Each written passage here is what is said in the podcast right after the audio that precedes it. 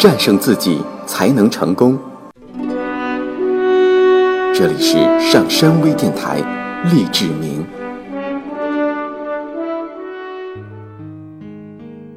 你可能患有一种社会性的疾病，一种并非打一针就好的疾病。你很可能沾染上自我轻视的病毒，唯一的治疗方法便是大剂量的服用自爱药丸。但是，像社会中许多其他人一样，你可能从小到大一直认为爱自己是不对的。社会。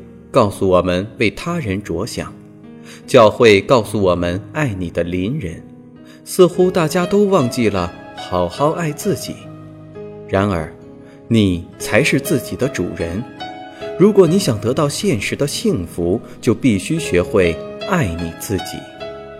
从孩童时代起，别人就告诉你，爱你自己，尽管当时这对你是十分自然的。不同于自私和骄傲，你学会先人后己，多想别人，因为这样才显示出你是一个好人。你学会自我埋没，并且常常受到把你的东西分给妹妹之类的教育。至于这些东西是你的宝贝还是真爱的玩具，那都是无关紧要的。尽管妈妈或爸爸未必与他人分享他们大人的东西。你甚至会被告诫，你应当坐在那儿别出声，或者你应该守规矩。儿童们自然认为自己是美丽和重要的，但等他们到了十几岁，社会教育便在他们的思想中扎了根，人人都持自我否定态度，并且随着岁月流逝越来越甚。毕竟，你总不能总是爱你自己。否则，别人会怎么看你？当然，这些社会信息的微妙暗示本身并不带有恶意，但他们的确束缚了个人意识。从父母、兄弟姐妹、学校、老师和朋友那儿，儿童们学会了这些冠冕堂皇的社会礼节，成年人之间所特有的潜规则。除非为了取悦大人，儿童们相互之间从不理会这些礼节。看看这些礼节吧：大人进来时要站起来，离开饭桌前要征得大人同意，容忍别人没完没了的拧脸蛋儿、拍头顶。其中的信息很明显：大人是重要的，小孩不算什么；别人是重要的，你自己是微不足道的。这样。首先产生的后果是，不要相信你自己的判断，而后便是随礼貌而来的诸多后果。这些所谓的礼貌，是你根据别人的评价来确定自我意识、降低自我价值的根源之一。毫不奇怪，这些自我怀疑和自我摒弃的定义会一直延续到你成年之后。你可能会感到难于爱别人。因为能否给他人以爱，直接取决于你爱自己的程度如何。不同的人对于爱有不同的定义。现在来看看下面这个定义是否合适。爱，就是能够并愿意让你所关心的人根据他们自己的意愿处事做人，而不强求他们满足你的意愿。从定义上讲。这或许说得过去，但实际上几乎没有人能接受这一定义。那么，你如何能够让别人根据其意愿处事做人，而不强求他们满足你的意愿呢？答案非常简单：爱你自己，意识到你是重要、美丽而有价值的。一旦你认识到自己的价值，便不必依赖别人提高你的价值。也不会强求别人的言行符合你的旨意。如果你有安全感，你便既不希望，也不需要别人同你完全一样。首先，你是独一无二的；再者，强求别人与你一样，将使他们失去自己的独特性，而你之所以爱他们，正是因为他们有着独特、与众不同之处。这就对了。你首先学会爱自己，很快便可以爱别人，并通过帮助自己、关心自己来帮助别人、关心别人。这样，你对他人的帮助中没有虚伪的成分。你帮助别人不是为了博得感谢或获取奖赏，而是因为你从帮助别人或爱别人中能够享受到真正的快乐。倘若你是一个毫无价值、不为自己所爱的你，那么帮助别人则是不可能的。如果你自己毫无价值，你又如何去爱别人呢？即便去爱，你的爱又有何价值呢？而且，如果你不能给他人以爱，你也就不可能得到他人之爱。的确，如果将爱给予一个毫无价值的人，这种爱。又有什么价值呢？爱，无论是给予他人还是得之于他人，首先要从完全自爱开始。就拿诺亚来说吧，这个中年人声称自己非常爱他的妻子和孩子，为表示这种爱，他给他们买贵重的礼物，带他们去度假，住豪华舒适的旅馆。而且每当出差在外，他总忘不了在信里签上“亲爱的”。尽管如此，诺亚怎么也不能鼓起勇气对他们说“我爱你们”。他也非常爱他的父母，可对他们也同样不能表达自己的感情。诺亚想说“我爱你们”，这句话在他的脑海里反复萦绕。每当要说时，却连一个字也发不出来。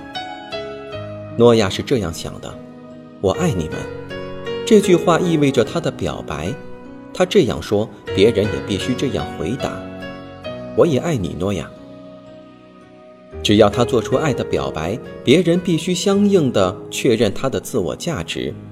对诺亚来说，做出这一表白要冒很大的风险，因为他或许得不到别人相应的回答。这样一来，他的全部价值也就成问题了。结果与此相反，诺亚从“我是值得爱的”这一前提出发。那么他在说“我爱你们”时，便不会有任何困难。如果他在表白之后并没有得到他所期待的回答，他将认为这毫不影响他的自我价值，因为他的自我价值从一开始便是完好无缺的。至于他的妻子、孩子或他所爱的其他人是否反过来爱他，那是他们的问题。他或许需要对方的爱。但这对他的自我价值并不是至关重要的。你可根据自爱的能力来审视你所有的自我感觉。不要忘记，自我嫌恶无论如何都不是一种比自爱更健康的情绪。即便你不喜欢自己的某些行为，也不要嫌恶自己。嫌恶自己只会使你陷入惰性并受到损害。不要嫌恶自己。应当调整自己的心态，从错误中吸取教训，下决心不再重犯。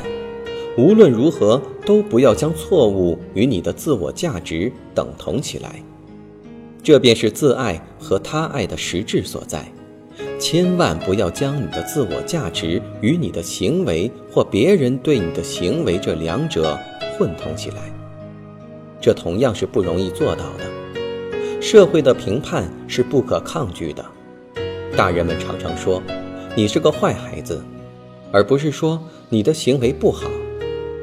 妈妈常说，你要是那样做，妈妈就不喜欢你，而不说妈妈不喜欢你那样做事。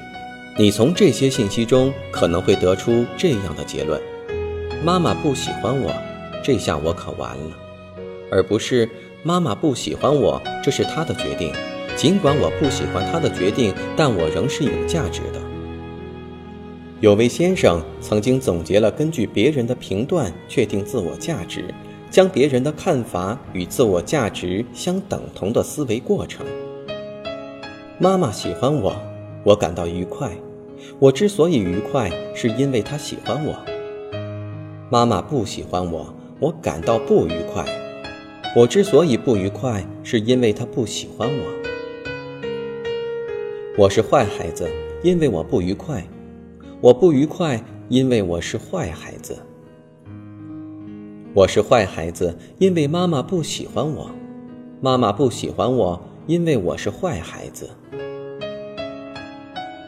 孩童时代的思维习惯并不随着年龄的增长自然消失，你可能仍在根据别人对你的看法来确定自我形象。尽管你最初是根据成年人的看法来确定自我形象，但你不应带着他们的看法过一辈子。不错，冲破旧框框的束缚，擦拭尚未痊愈的伤痕，不那么容易。但如果和墨守成规的后果比较，还是后者更难对付。通过精神训练，你可以激发内在的能量，做出某些使你惊奇的自爱选择。善于爱的人是什么样的人呢？他们的行为是不是自我毁灭性的？他们是否妄自菲薄、自惭形秽？要想学会善于给予爱和得到爱，首先就要从自己做起。爱自己是最大的正向能量。对自己不离不弃，下决心消除你所习惯的自我轻视行为。你要做到接纳不完美的自己。首先，你必须摒弃这一观点：你只有一个或积极或消极的自我形象。实际上，你具有许多自我形象，它们经常在变化。如果你要回答你喜欢自己吗？你可能倾向于将所有的消极的自我形象汇集起来，对他们说不。可是，如果你能具体分析自我嫌恶的表现与实质，你就可以明确努力的方向了。你对自己的身体、智力。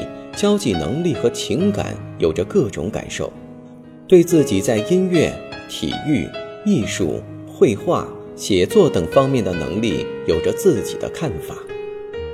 这样，你所参加的活动有多少，你的自我形象也就有多少。